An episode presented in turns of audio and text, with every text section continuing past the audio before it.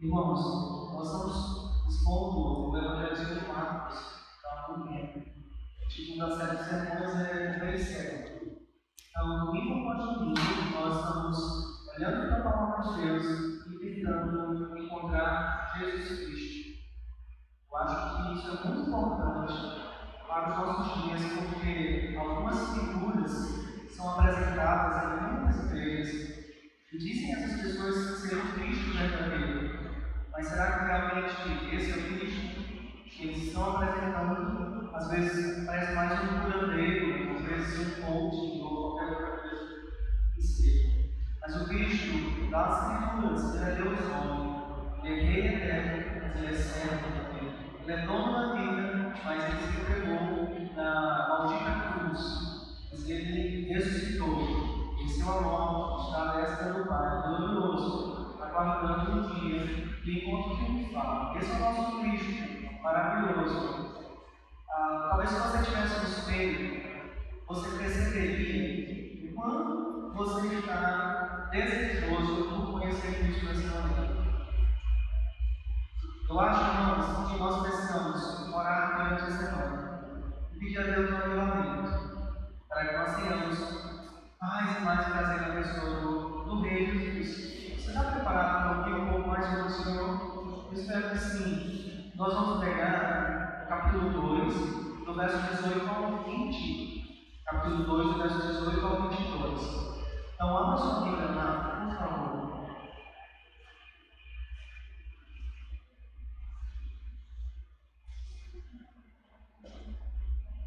Marcos capítulo 2, do verso 18 ao 22. O rei servo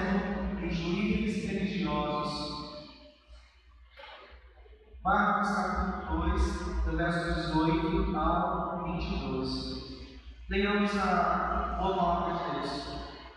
Ora, os discípulos de João e os fariseus estavam jejuando. Vieram alguns e lhe perguntaram: Por que motivo jejuam os discípulos de João e os fariseus, mas os seus discípulos não jejuam? Respondeu-lhe Jesus: podem, porventura, jejuar os convidados para o casamento enquanto o noivo está com eles? Durante o tempo em que estiver presente o noivo, não podem jejuar. Dias virão, contudo, em que lhe será tirado o noivo, e nesse tempo jejuarão.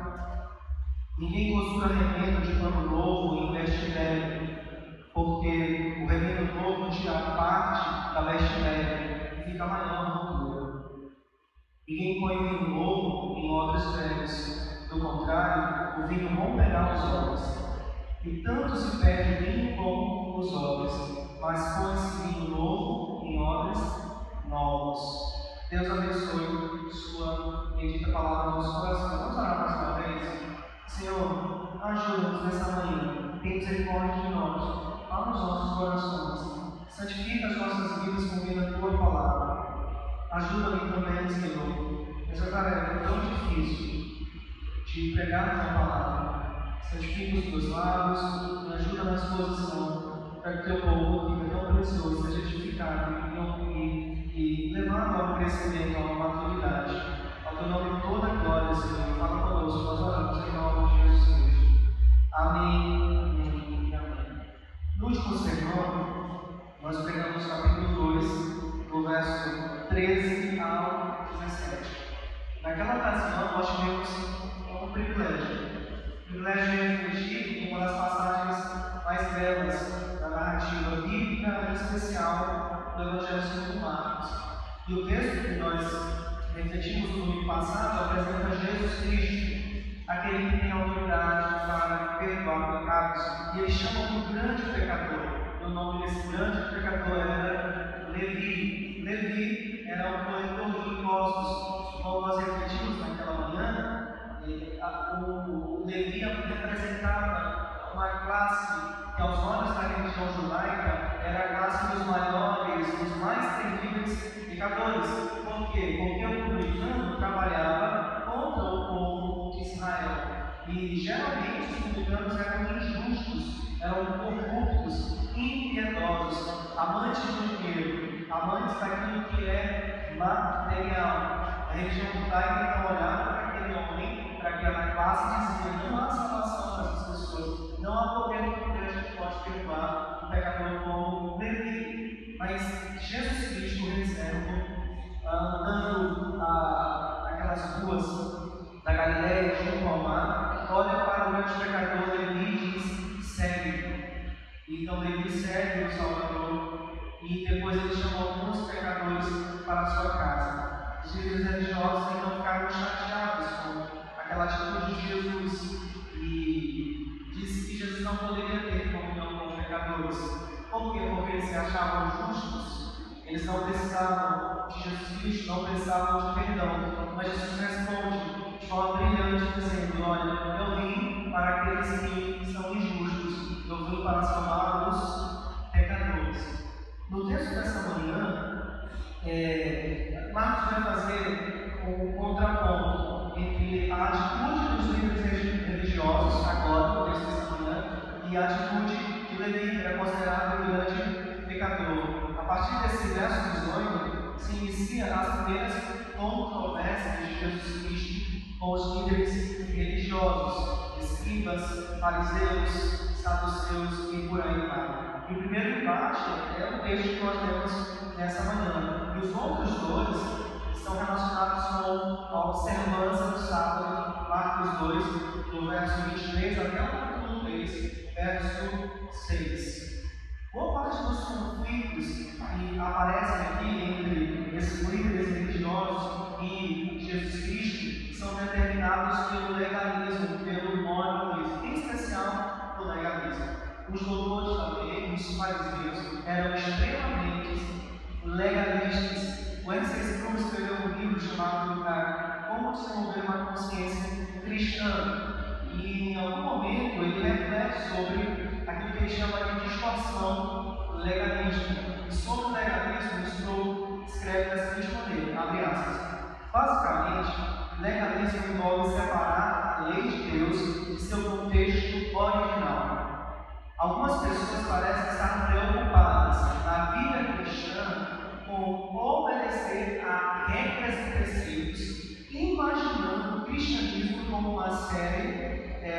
faça e não faça, de princípios morais, insensíveis e perniciosos. Continua. Esta é uma forma de legalismo. Uma pessoa se preocupa apenas com guardar a lei de Deus como um fim em si mesmo. Então, o legalismo é ter um código de conduta. E se você seguir aquele código, Deus vai te favorecer. Os fariseus eram.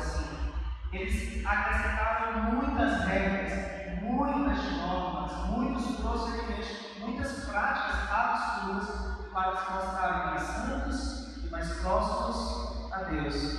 Eles estavam certos pela tradição, insensíveis, a ponto de não confessar a Cristo como o Salvador. Enquanto Levi, que era considerado um grande pecador, segue a Jesus Cristo, reconhece o Senhor de Jesus Cristo, esses homens, fariseus, os religiosos, os escribas, que se consideravam bons santos, não seguiram o Senhor Jesus Cristo e rejeitaram o Mestre. E acho que é uma postura também desenvolvida em nossos dias. Não só fora dos prédios onde a igreja mas, acima de tudo, dentro das igrejas. Quantas pessoas se envolvem com uma postura legalista? Eu sou salvo porque eu faço isso, porque eu faço aquilo, e às vezes julga outras pessoas, e a gente tem vários reflexos desse legalismo que são nocivos para a igreja, para a nossa vida. Então o texto vai começar a falar sobre como nós devemos olhar para Cristo e até mesmo olhar para a tradição.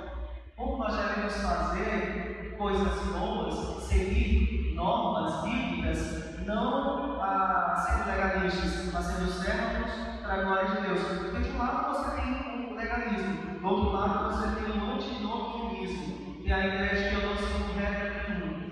No cristianismo bíblico, nós obedecemos por prazer, nós obedecemos para a glória de Deus, nós não obedecemos para termos algumas coisas. Ok? O texto dessa manhã é dividido em duas partes. Primeiro, primeira parte, versos 18 ao 20. O Evangelho é para aqueles que se alegram com a presença do noivo. Os versos 18 ao 20. O Evangelho é para aqueles que se alegram com a presença do noivo. Segunda parte. O Evangelho é para aqueles que nasceram de novo. Versos verso 21 ao 22. O Evangelho é para aqueles que nasceram de novo. Então vamos caminhar juntos, irmãos. Primeiro, o Evangelho é para aqueles que se alegram com a presença do noivo verso 18 ao 20. Deus nos abençoe. Diz o texto assim: ora, os discípulos de João e os fariseus. Sobre os discípulos de João, que são os primeiros personagens aí da narrativa, nós temos informações bem limitadas. Nós encontramos algumas poucas referências no Novo Testamento. Marcos capítulo 6, verso 29, Mateus 11, verso 2 e outras passagens também. Nos escritos de um historiador chamado Flávio José, que faz menção a esses discípulos de João. Outra coisa interessante sobre os discípulos de João é que todos os primeiros discípulos que seguiram a Jesus Cristo parecem que eram seguidores de João Batista. Você vai encontrar isso em João capítulo 1, uh, do verso 35 ao 42. Um deles se chamava André. Talvez os discípulos de João estavam jejuando aqui por, por ocasião da morte do próprio João. Porque, o batismo, porque desculpem, o jejum uh, era uma manifestação de tristeza também, de lamento. Então, talvez eles estavam lamentando por ocasião da morte de João Batista. O outro grupo citado aí no nosso texto são os fariseus. Às vezes, até nas nossas brincadeiras, a gente chama um ou outro de, de fariseu, né? Eu lembro de uma história na, na, no local que eu trabalho, uma senhorinha que é crente, ou que é crente, disse assim: pare com o seu comportamento de fariseu. Aí depois eu falei: provável, o que é fariseu? Na hora ele achou graça, mas depois ele entendeu o conceito, ele compreendeu como um insulto, né? Esses fariseus, eles se originaram a, volta de 180 antes de Cristo.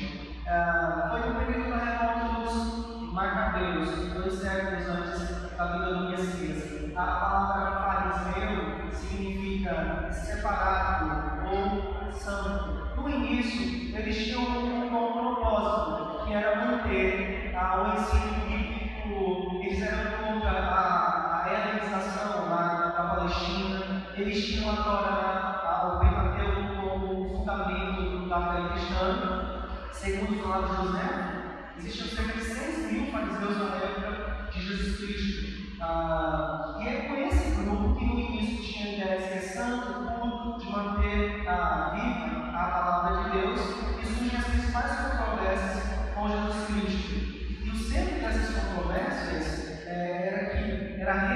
religiosidade dos fariseus sem uma disposição apropriada do coração. Eles eram pessoas que seguiam normas não para a glória de Deus.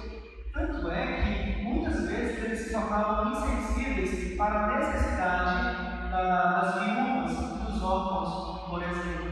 E em razão dessa postura, os fariseus criaram um conjunto de regras que, na verdade, irmãos, confinava e até mesmo esmagava as pessoas naquela época. Quando Jesus diz que para as pessoas que elas deveriam trocar aquele fardo delas pelo dele, que era mais leve, era exatamente isso que Jesus estava tentando destacar naquela, época. Em que a religião farisaica colocava peso nos ombros dos fiéis. Ao invés de proclamar a mensagem que liberta, eles proclamavam um código de ética, regras, práticas que irmãos, prendiam aquelas pessoas na época de Jesus, Jesus Cristo. E a controvérsia que nos é apresentada gira em torno do jejum.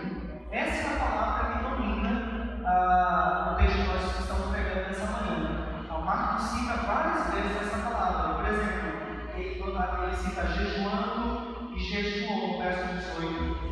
No verso 19, ele usa duas vezes a palavra jejuar, e no verso 20, ele usa uma vez a palavra Qual é então o significado dessa palavra para os Deus, a palavra jejum?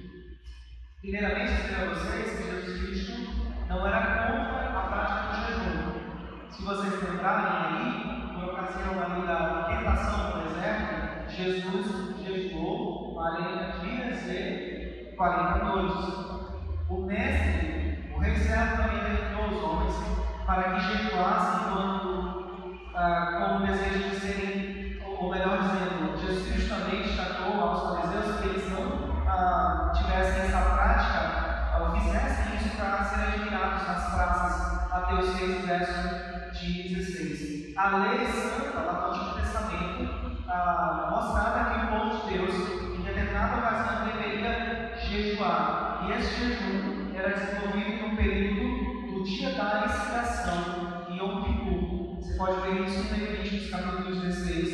verso 29 ao 34. E esse jejum, prescrito pela lei, era um jejum que durava 24 horas.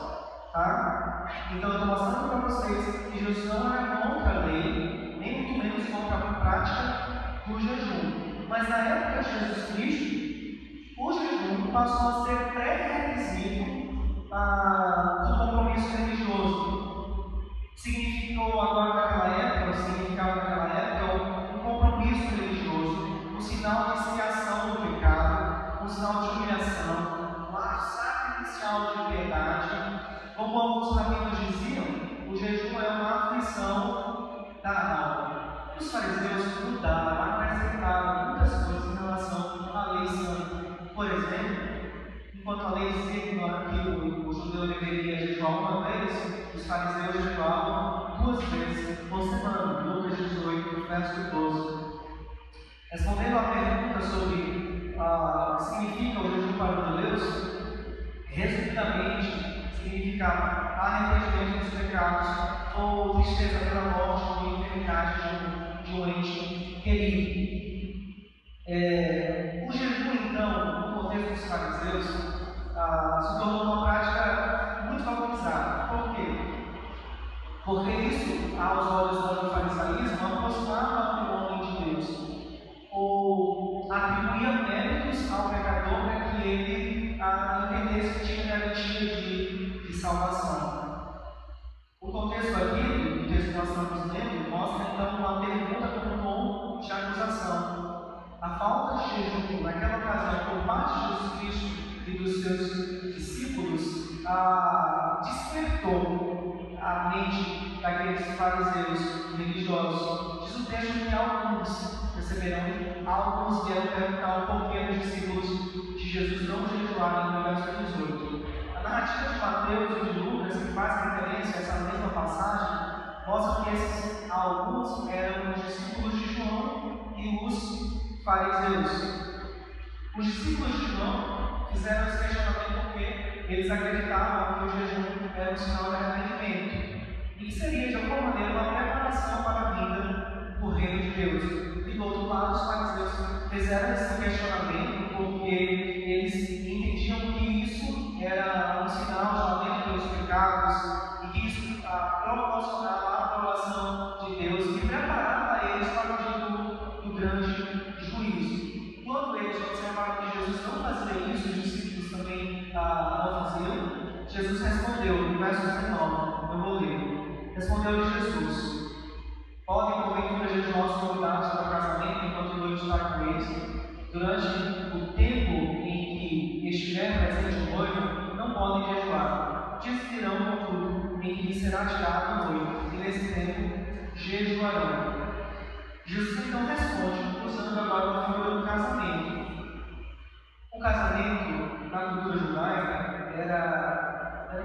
uma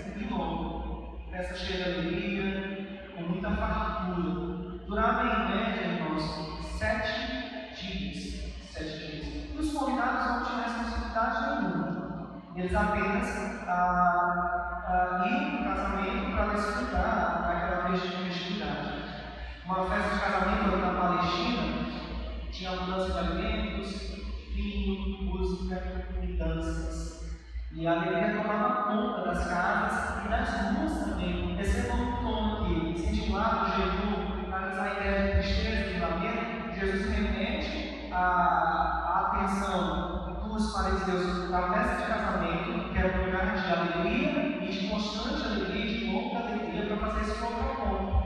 Ah, não fazia sentido, então, falar de jejum em uma festa de casamento. Se vocês perceberam aí no texto, Jesus está comparando sua missão ao casamento. Ele é o noivo, perceberam aí? Enquanto os discípulos são os convidados do noivo. Levi é um exemplo de convidado do noivo. Nós pegamos no domingo passado.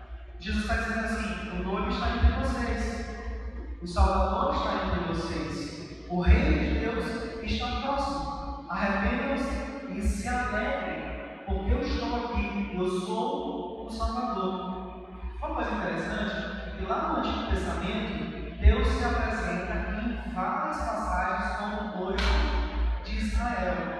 Isaías capítulo 5, verso 1, capítulo 54, verso 5, 6, entre outras passagens. Eu separei uma passagem aqui, Oséias 2, verso 19. Diz assim: Farei de você a minha esposa para sempre. Farei de você a minha esposa em justiça,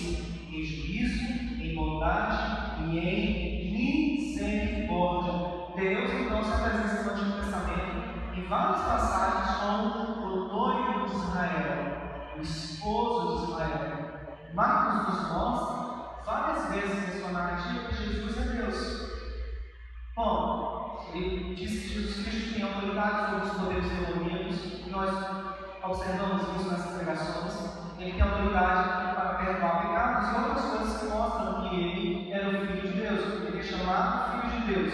E agora ele cumpre uma função que era atribuída a Deus no Antigo Testamento. Tudo isso para mostrar é, que o papel e a missão de Deus, de Yahvé, estão agora presentes em Jesus Cristo. Ele é Deus entre os homens, ele é o noivo de Israel, assim como Yahvé. Se o noivo está entre vocês, diz Jesus Cristo, vocês devem se alegrar.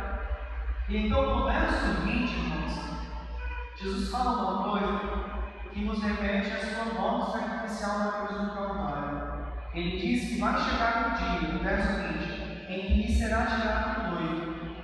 E nesse tempo, jejuarão.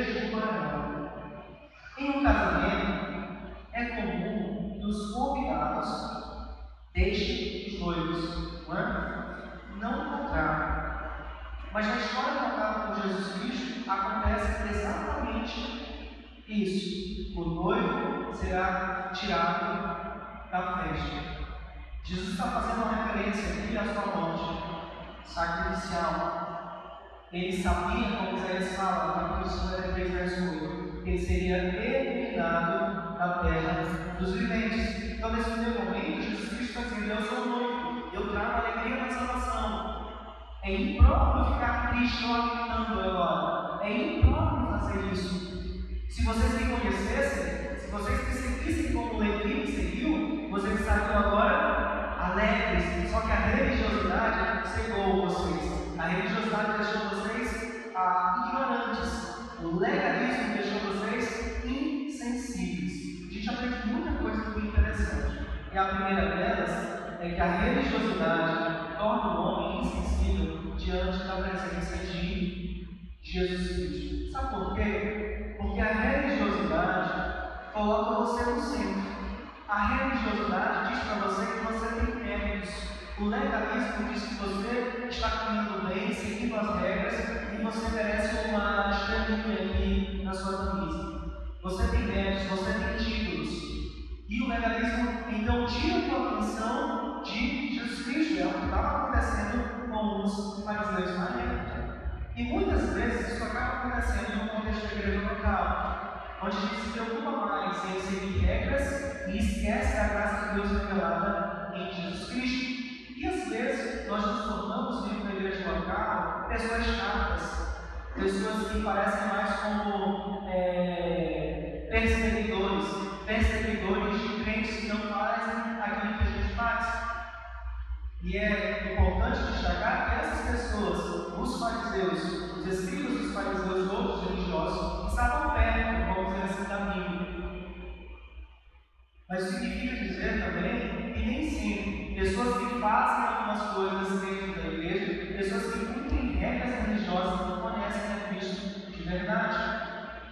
Outra coisa que a gente pode aprender aqui é que a religiosidade torna, torna o homem todo, sabe por quê? porque ela ensina que é possível glorificar a Deus por meio de práticas exteriores. É tolice e é ignorância.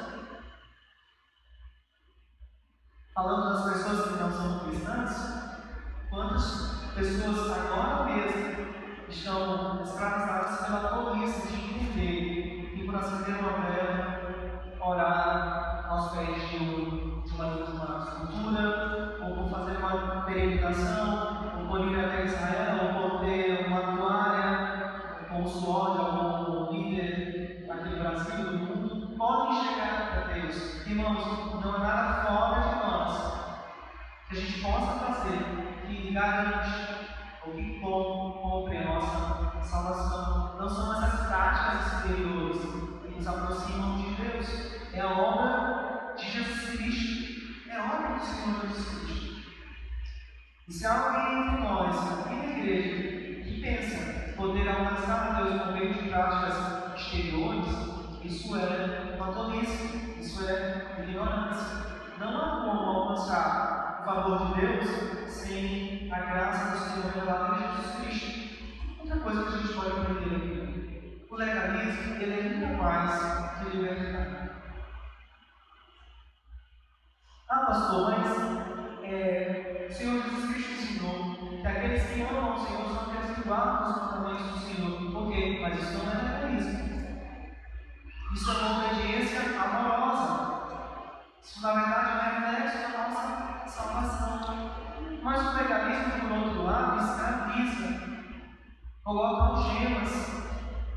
Irmãos, não são poucas igrejas, lugares que se dizem igrejas, onde as pessoas ficam é, já sobressaltadas, estão angustiadas, há um peso sobre os seus ombros, suas mentes vivem diariamente ah, impactadas, amedrontadas. E por quê? Porque segunda, terça, quarta, quinta, sexta, sábado tem que fazer isso, tem que fazer aquilo, tem que ir para a reunião e entre outras coisas. Faz do Evangelho, que é libertador, algo que aprisiona. E a gente tem que tomar cuidado com essa prática em relação aos nossos parentes e amigos que não são cristãos. Porque às vezes a gente passa uma, uma, uma imagem do Evangelho, o Evangelho opressor,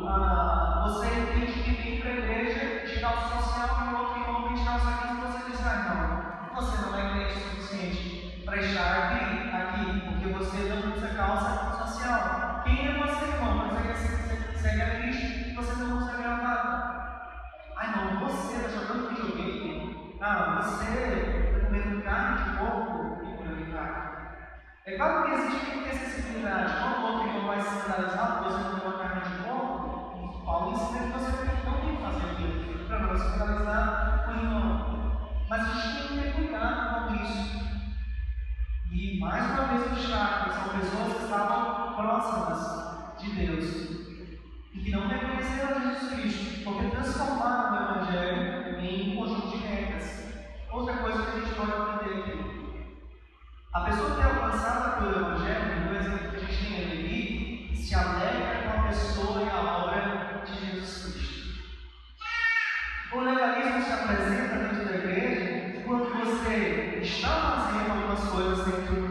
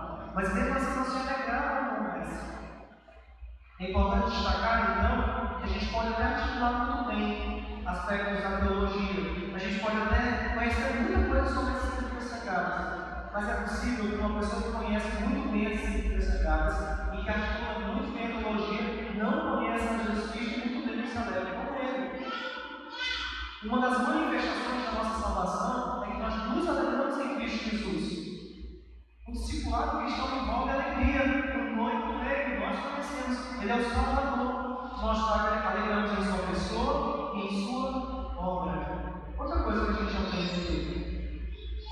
O noivo santo experimentou a cruz. Ele foi chamado para a festa de casamento, para que a noiva, nós, igreja, experimentássemos a alegria permanente da salvação. É isso que nos alegra. Para chegar no dia que o noivo vai ser tirado da festa. Isso é uma referência à morte dele. Cristo morreu por nós, irmãos. Aleluia! Glória a Deus! Cristo morreu por nós, graciosamente, refletindo ou revelando, na verdade, a graça de Deus sobre nós, a misericórdia de Deus sobre nós. Cristo morreu para que nós tivéssemos vida, nos substituiu para que nós fôssemos declarados filhos. Ele se tornou alvo da ira santa de Deus, para que nós fôssemos alvos do amor santo do Senhor. Nós somos filhos de Deus porque Cristo ah, se fez pecado por nós. Segunda parte do sermão. O Evangelho primeiro é para aqueles que se alegram com a presença do noivo. E segundo, o Evangelho é para aqueles que nasceram de novo, nos versos 21 ao 22. Jesus usa agora duas figuras para comunicar uma verdade. Qual verdade Jesus quer comunicar?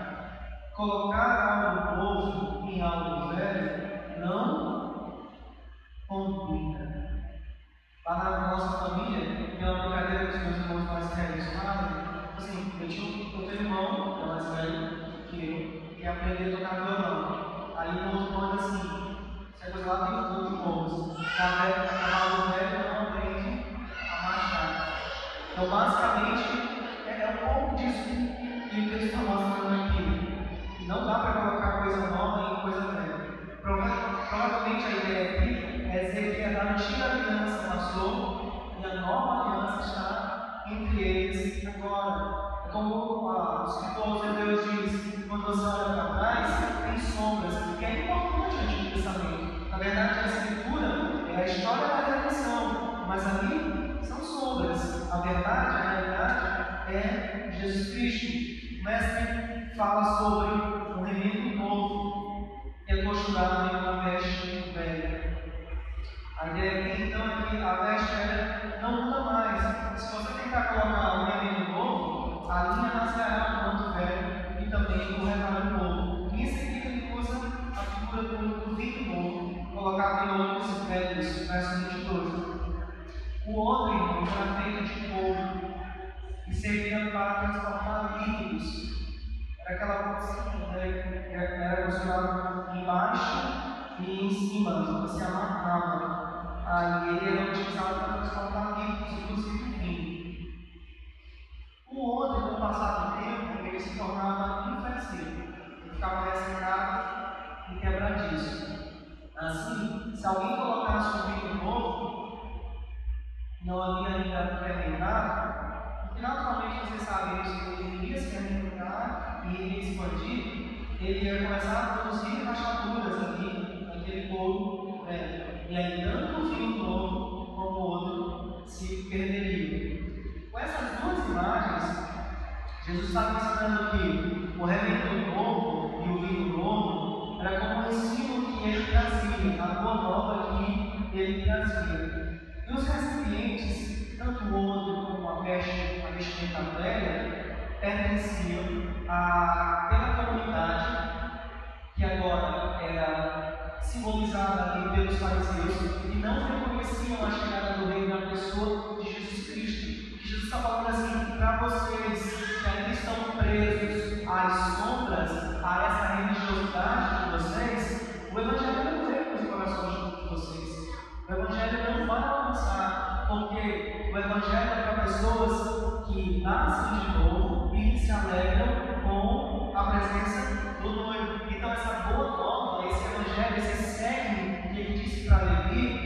são para uma comunidade agora, uma nova comunidade, que tem novas práticas direcionadas pelo próprio Cristo. São aquelas pessoas que são feitas de nova criação em Jesus Cristo. Então não dá para você, para o Evangelho, alcançar corações que não foram regenerados. Parece estranho, né? Mas assim, o Evangelho regenera a pessoa e toma conta da vida daquela pessoa e transforma aquela pessoa de glória em glória até o ponto triunfal. E uma das manifestações dessa regeneração é que a pessoa salva, ela reconhece Cristo como Salvador, como Senhor, e a pessoa se alegra em Jesus Cristo. Então não dá para colocar pimenta novo em vestimenta velha, não dá para colocar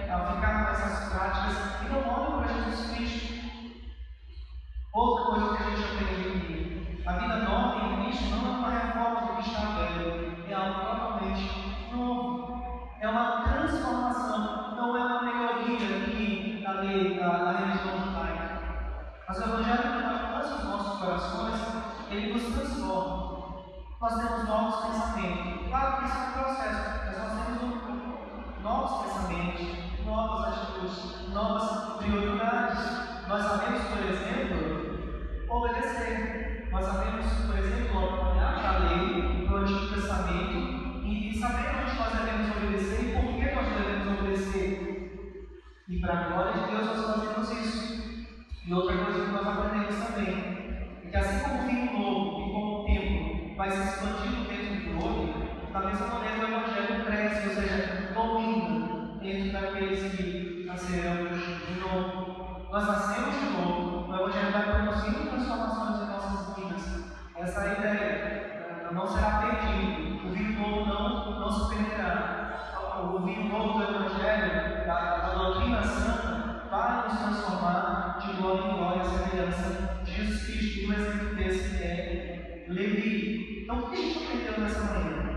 Nós aprendemos nessa primeira controvérsia de Jesus Cristo e os doutores da lei, é que ele veio, ele é o Senhor que veio para inaugurar o reino de Deus entre os homens.